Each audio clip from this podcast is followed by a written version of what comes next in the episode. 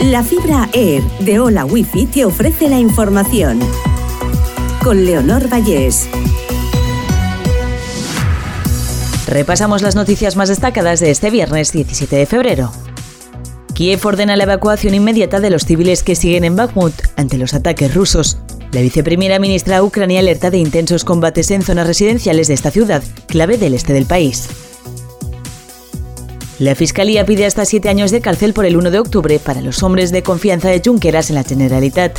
El Ministerio Público atribuye a los dos hombres un delito de malversación agravada, en lugar del tipo atenuado que incluyó el Gobierno en el Código Penal.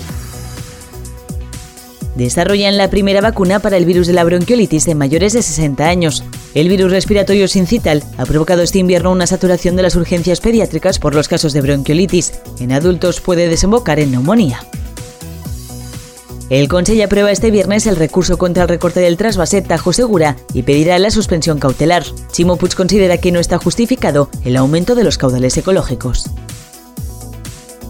Medio centenar de colegios valencianos votarán el cambio a la jornada continua a finales de mes. Las urnas se colocarán el día 27 y la propuesta necesitará un apoyo de al menos el 55% del censo de padres y madres.